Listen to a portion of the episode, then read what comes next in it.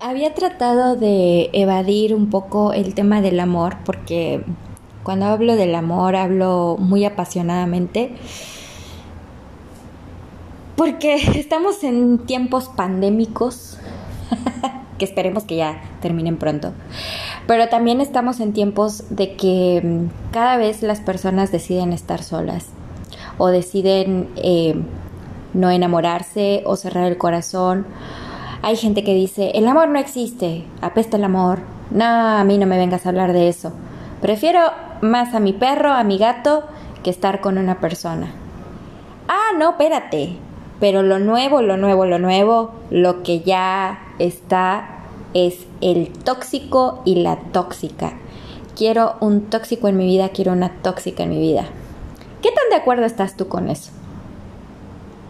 Yo te puedo decir que crecí dentro de un amor filial, familiar, en donde mamá y papá eh, me deseaban tener, me tuvieron y me llenaron de mucho amor. La verdad es que ese amor genuino entre los padres con los hijos, eh, puedo estar profundamente agradecida porque crecí con ello y a pesar de nuestras carencias a lo mejor o limitaciones económicas o físicas, nunca me faltó nada y sobre todo el amor. Tanto mi mamá como mi papá y mi hermana eh, son personas que me amaron mucho, me siguen amando y que me vaya bien, me vaya mal, esté bien, esté mal, están. Y es algo de lo que siempre voy a estar agradecida porque me enseñaron a querer. ¿Cuál será la forma correcta de amar o de querer a otra persona que no es de tu familia? Porque bueno, te cuento más. Yo crezco en un seno familiar en donde eh, tradicionalmente pues eh, hay matrimonios ya de 40 años entre mis tíos y eh, todos tuvieron hijitos y somos un montón de primos. No sé, la otra vez hicimos una cuenta como de 80 primos y entre sobrinos y entre nietos, bisnietos, tataranietos inclusive. Y tratamos de, mantener esa unidad, o, mis tías, o, el matriarcado, como le llamo yo, trataron de mantener esa unidad porque la verdad es que, que éramos una familia, o somos una familia bastante grande, ¿no? Somos de Tamaulipas, de Ciudad Victoria, y orgullosamente te puedo decir que somos una familia que a lo mejor no estamos en constante comunicación, de que yo hable con mis tías o mi abuelito, pero tengo noticias de todos, ¿no? Eso para mí, aparte del interés, es amor. Las familias mexicanas, en su mayoría, se destacan por eso, por la unidad. Tampoco me voy a cegar a que también hay familias que se pelean por los terrenos, ¿no? Y que en Año Nuevo se andan peleando por el terreno de la abuelita y la casa y el testamento. sí, terminan así, en muchas fiestas así terminan, ¿no? Peleándose y muchos se van a sentir identificados con eso, ¿no? Más si ves que el abuelito toda su vida trabajó en un rancho o, tiene muchos eh, em, bienes o eh, terrenos y demás, y si no los ha puesto en un testamento, olvídate, va a ser pero un peleadero. Pero quitemos eso de un lado y veamos lo que, lo que es el, el amor filial, ¿no? El amor de la familia. Entonces, cuando tú creces dentro de ese seno familiar, donde todavía existe la abuelita, la que te hace un mimo, un cariño, em, la tía que te cuidó de niña o de niño, eh, siempre, siempre estamos inclinados a la familia. Cuando nos pasa algo desastroso para nuestra vida, vamos a llamarlo, mm, pues sí, algo que nos pasa a todos, cuando rompemos en una relación, cuando no nos va bien en el trabajo, cuando la estamos pasando mal como hijos, ¿a dónde recurrimos? A la familia, porque son las personas que siempre van a estar ahí Podrás cambiar de amistades, de, de novios, de marido, pero de lo que nunca vas a cambiar va a ser de papá, mamá, hermanos consanguíneos y también de hijos. Esos son lazos muy fuertes que van a permanecer hasta el día que te mueras. Entonces como cuando tú creces con este amor, con este, con, este amor filial, pues para ti es sencillo o no, o bueno, no, no voy a decir sencillo, pero para ti el amor es algo que ya se te educó de esa forma y lo tienes quizá tatuado en la piel. Quizá no eres tan expresivo, no eres de abrazar a la gente, no eres de apapachar a la gente, pero eres de escuchar, eres de dar una palabra de aliento, eres tienes otras cualidades que no necesariamente tienen que ser expresados en, en un beso o en un abrazo. El ya comiste, el estás bien, cómo estás, ya dormiste bien. Todas esas preguntas son una pizquita de amor. Quizá lo veas, quizá no, pero son pizquitas de amor. Hay que estar agradecidos con ese amor. Entonces, como te estoy hablando de que somos niños y crecemos en eso, se nos hace muy normal y muy natural. Hay quienes no tienen la misma fortuna que tú o que yo. Lamentablemente hay niños que sufren de abuso de sus propios padres. Y no tengo derechos de autor de esto, pero yo viví muy, muy de cerca lo que es el que un padre traicione a un hijo de esa forma. Y es muy triste, porque lo arrastra toda su vida. Y a veces no necesariamente tiene que ser papá o mamá, a veces también es un tío o una persona muy cercana que traiciona esa confianza y ese amor. Entonces tú creces también con otra perspectiva, con otra objetividad, con otra manera de pensar acerca del amor. Y entonces ves que la vida se te va haciendo difícil y ves niños en la calle y ves abuelitos en la calle y dices, ¿cómo es posible que se les abandone? ¿Cómo es posible que anden así? ¿Cómo es posible que exista esto? ¿Qué le falta al mundo? Amor. Amor natural amor que nace del corazón, el amor desinteresado.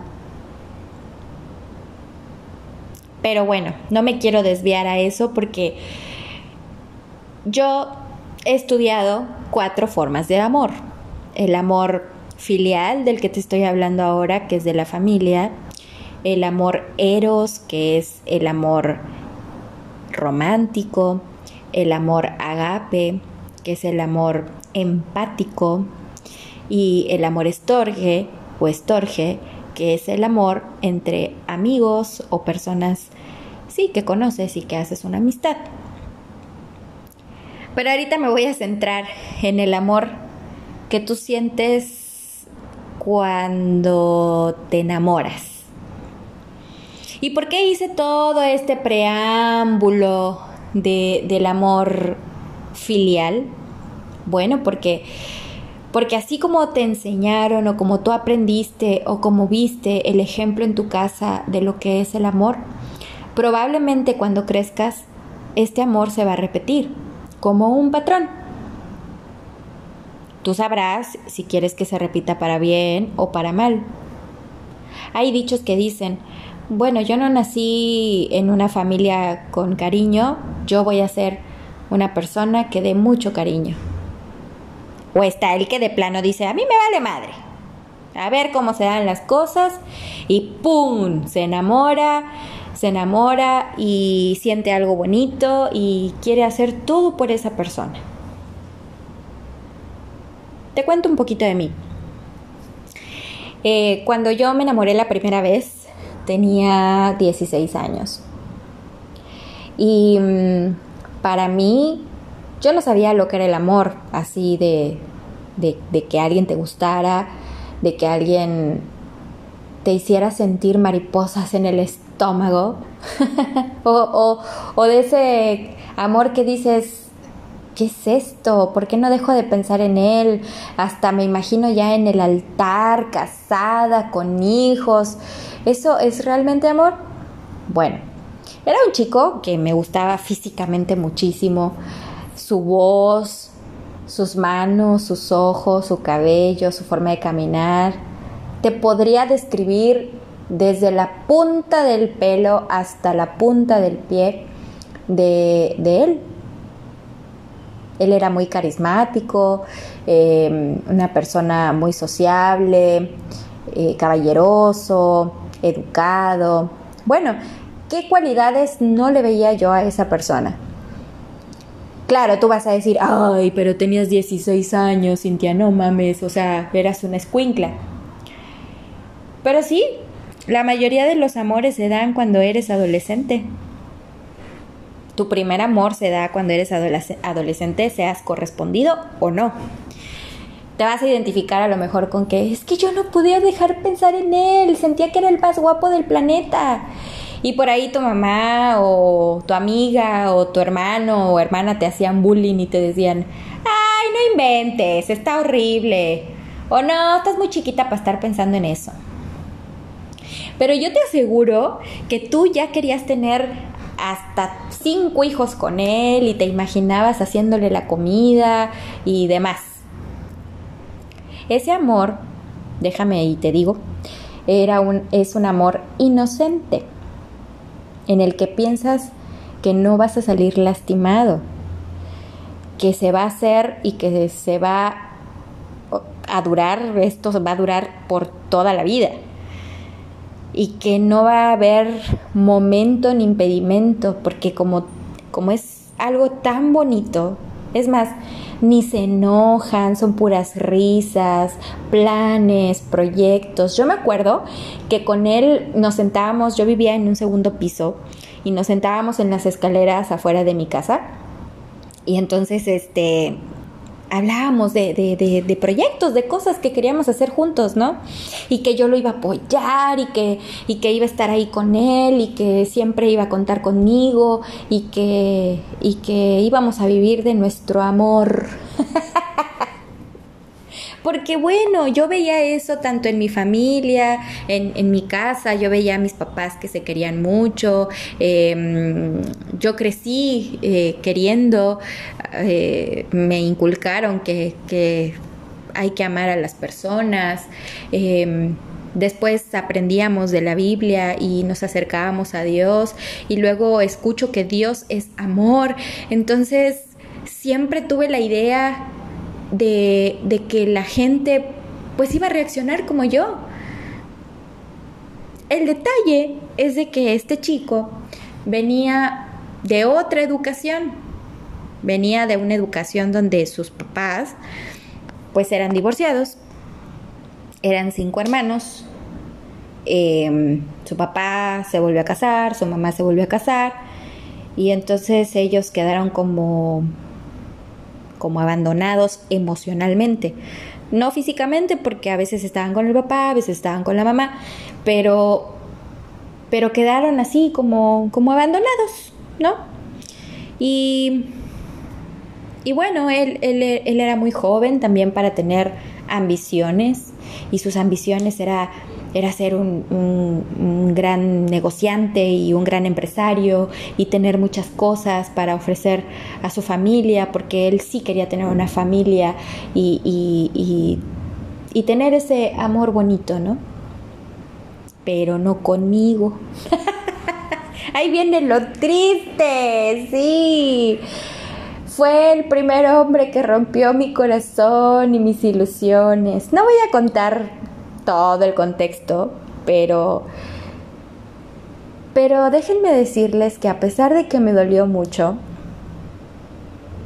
pues yo tenía 16 años y todo el mundo me decía que me iba a recuperar pronto y que iba a encontrar el amor verdadero y que pues si no era él era porque él no era para mí. Y yo en ese momento no sabía lo que era la decepción, la desilusión, que te rompan el corazón, que te rompan los sueños, los proyectos y que te tienes que recuperar porque, porque esa persona no va a volver. No va a volver porque él decidió otra cosa. Y era porque amaba, porque no amaba, porque no sabía qué era el amor. Quizá, no lo sé, no estoy en su mente ni en sus decisiones. Lo que sí te puedo expresar es lo que yo sentí y lo que yo sentí no era nada cerca al amor. Más bien era un desamor que sí me hizo doler mucho. Pasaron años, años, para que yo volviera a sentir esas mariposas en el estómago. No te voy a decir que dentro de esos años no salí con otras personas sí, conocía a otros chicos y demás, pero no era lo que yo quería y tampoco eran chicos de los cuales yo sintiera lo mismo. No podía proyectar, no podía no podía imaginarme siendo la esposa o la señora o conviviendo o la pareja de otra persona porque porque no sentía eso eso que se te mueve, eso que te revuelve.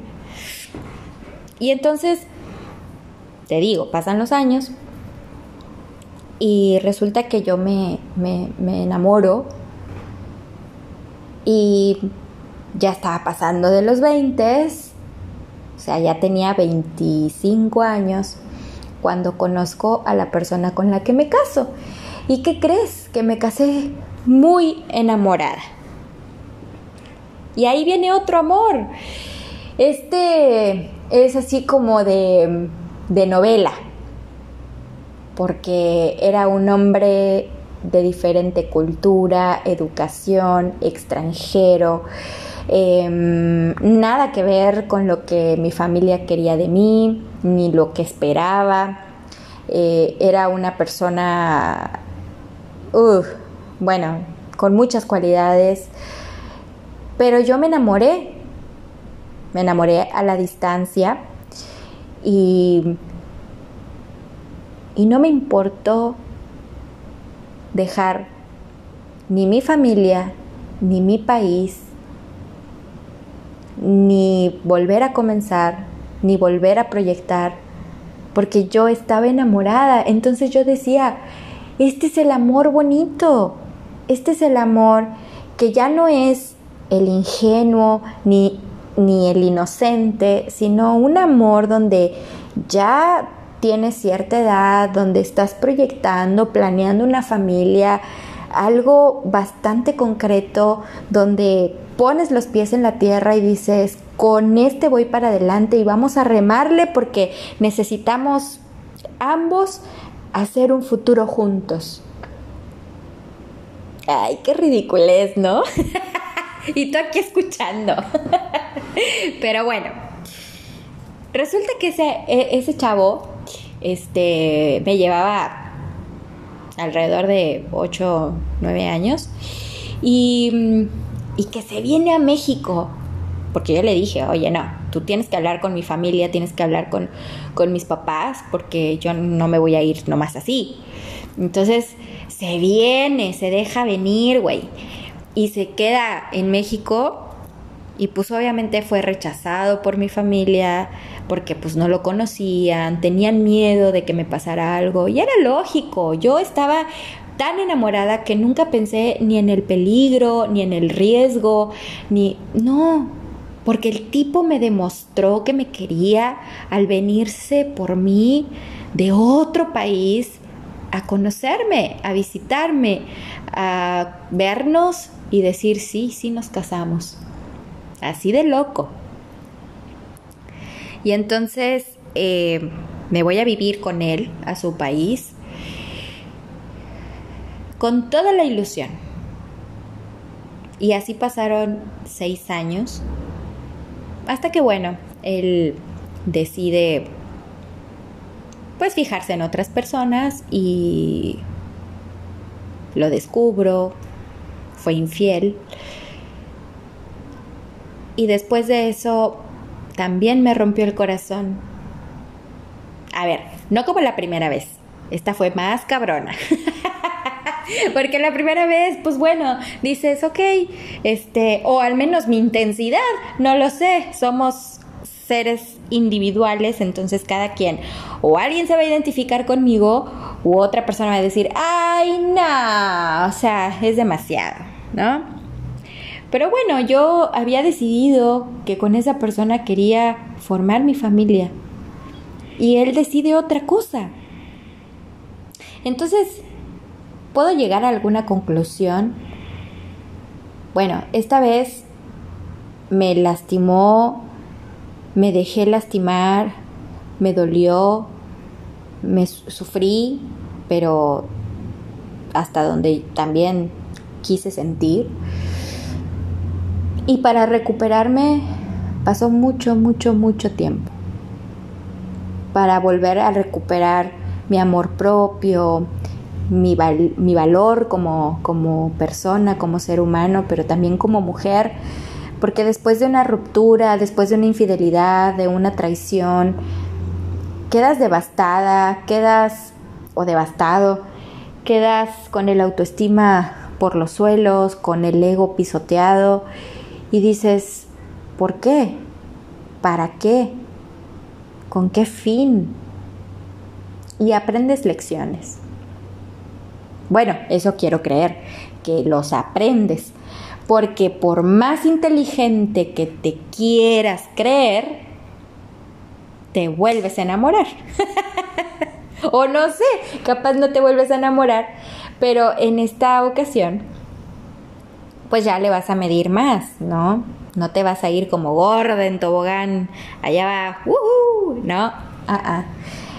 Más bien como que empiezas a, a pensar a ver, ¿quién soy? ¿Qué quiero?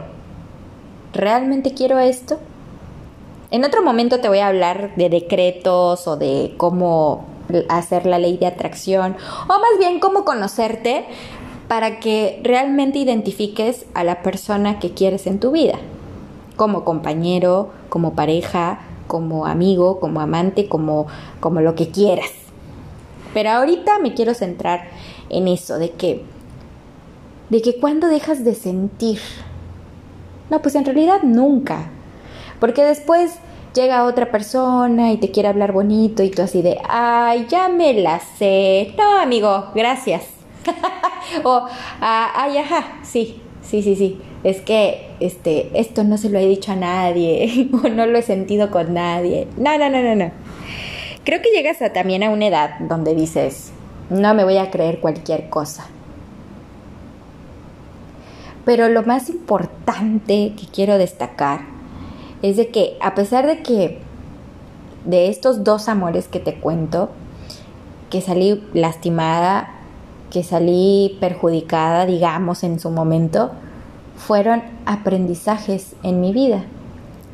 Porque gracias a eso, entonces ahora siento que puedo visualizarme o, o realmente veo qué quiero en una persona.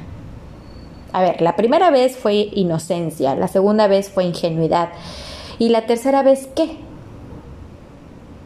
Bueno, una vez que, que me siento muy plena, muy mujer, muy bonita, es un trabajo constante, no es algo que se da de la noche a la mañana, esto no es mágico.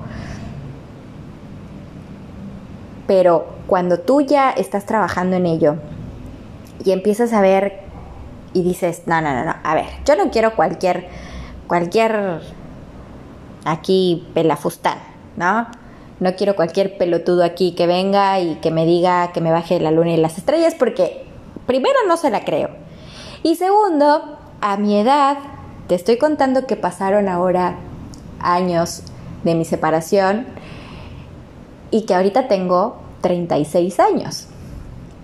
Oye, se me está repitiendo casi un patrón de cada 10 años. Qué feito. He conocido personas en, en medio que digo, en un momento dije, ¿por qué le estoy hablando a un tipo si, si ni, me gusta ni me atrae físicamente? Ah, pero ¿qué crees? Me empezó a atraer la persona intelectual con la que puedes hablar de música, de películas, de libros, de, de cine, de teatro de comidas, de viajes, de países. Ay, no. Bueno, cuando ya yo empezaba a hablar con ese, con ese tipo o con ese hombre, era así como que, ¡Ah! me gusta. Y le decía, no, no, no, a ver, despierta Michelle porque no, ni es tu tipo, ni te gusta y, y nomás es para llenar un vacío que, que tienes que encontrar cómo llenarlo y no necesariamente tiene que ser con otra persona. Yo no soy de las que dice, ni soy partidaria de las que dicen de que un clavo saca otro clavo. La verdad es que no. Te tienes que dar tu tiempo para conocerte, para ser bastante segura de lo que quieres en tu vida. Porque esto puede durar lo que dure y disfrutarlo, como puede durar un rato y ya. Son momentos y esos momentos tienes que percibirlos y disfrutarlos. En fin, eso no ha parado mi sentido de querer o de amar. Porque siento que soy un ser de luz, siento que soy un ser de amor y siento que soy buena persona. Entonces, ¿qué merezco? Lo mismo. Pero la otra persona déjame y te digo que ya tiene una historia, que arrastra una historia y que también tiene sus necesidades. ¿Sabes qué es lo bonito? Encontrarte con alguien que te elija y que quiera quedarse y que quiera estar por voluntad propia. Bueno, en este momento no ha llegado, pero tampoco lo estoy buscando cuando creí que ya había cerrado mi corazón y dije, no, a la madre, yo no quiero nada. Ahorita lo que quiero es centrarme en mí, eh, estar bien conmigo, estar feliz conmigo, sentirme completa, plena conmigo, porque lo más importante soy yo. Y conozco a una persona que yo empiezo a decretar cosas ponle que, bueno, a escribir cosas acerca de, una persona que me gustaría que llegara a mi vida. Sin buscarlo, llegó. Capaz no era, o más bien no era. Una persona tal cual como yo la describí había llegado. Pero esa persona no le gustó. Entonces me da risa porque digo, sí es la persona que yo estaba buscando, pero es la persona que no le gusta. ¡Qué paradójico! O sea, es de reírse, porque sí apareció, o sea, esa persona sí existe. ¿Y sabes qué pasa? Que me hizo sentir otra vez algo que yo pensé que no volvería a sentir. Cuando, cuando esta persona me dice, no, no me gustas, no, no me interesas, me caes bien, eres un buen compa, ¡pum! Pensé que se me iba a caer un mundo. Pero, ojo, no estoy enamorada o no estaba enamorada. Más bien es como volver a sentir algo que pensé que estaba muerto. Es decir, volver a, creer que alguien me puede gustar, que alguien me puede interesar, que me siento mujer, que me siento deseada, que me siento amada. Ojo, él, él, no, o sea, él hizo muchas cosas para que yo me sintiera así, pero quizá no lo hizo con la intención de decir, ah, bueno, este, lo estoy haciendo para que te sientes así. No, no, no. Lo hizo porque a lo mejor él, él es así, con todo mundo, no nomás conmigo en ese momento, ¿no? Entonces yo lo entendí así y, y, no me ofendí ni me sentí mal, al contrario, dije, qué chido que una persona madura de su edad me diga realmente lo que piensa, lo que siente, porque yo soy exactamente igual.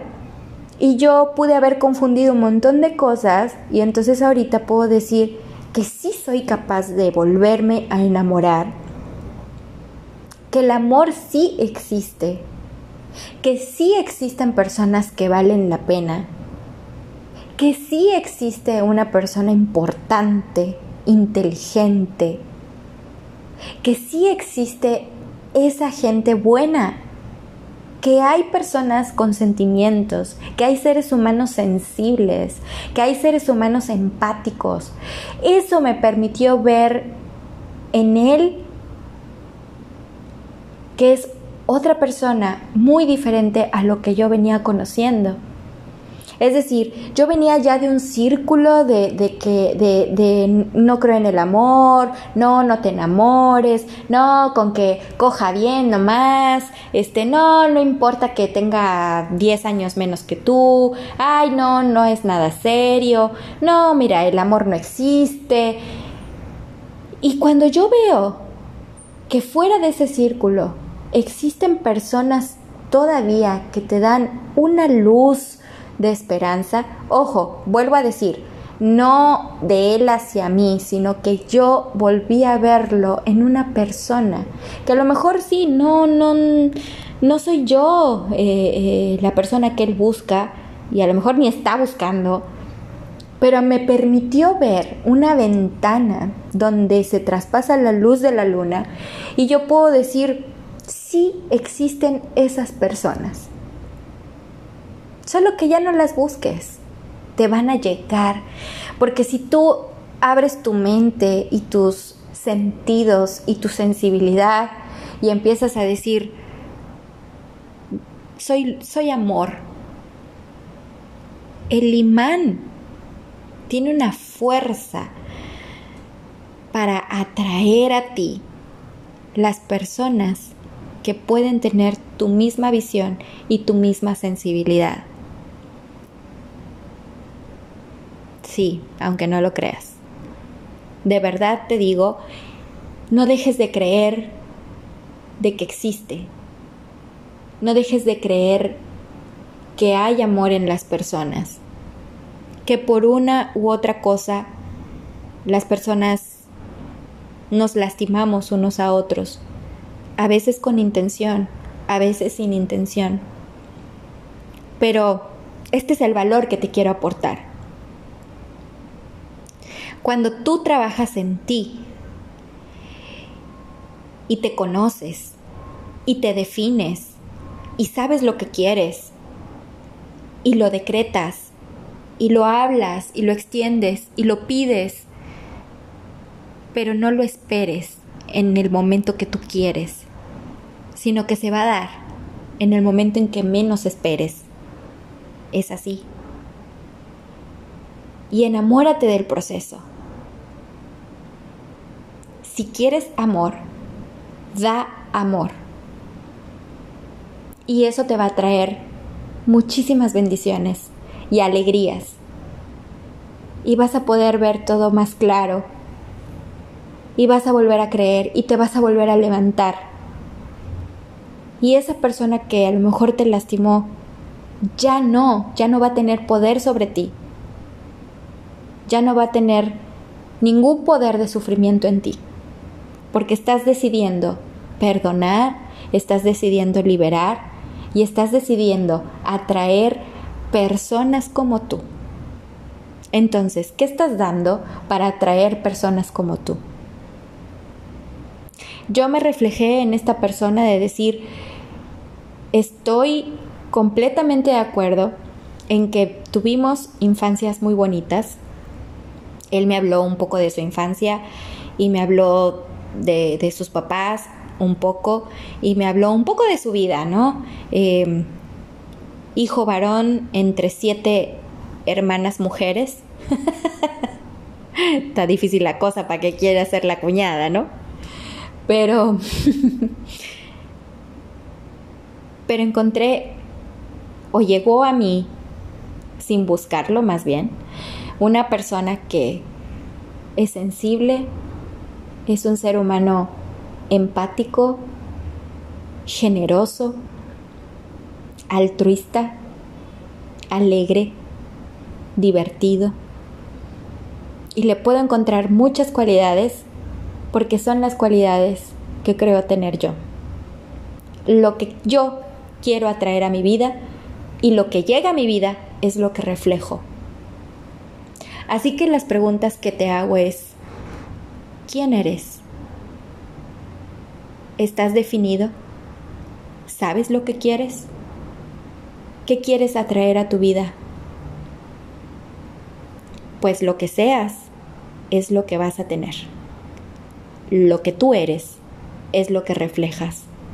Y eso se va a reflejar en tu círculo de amistades y en tu amor.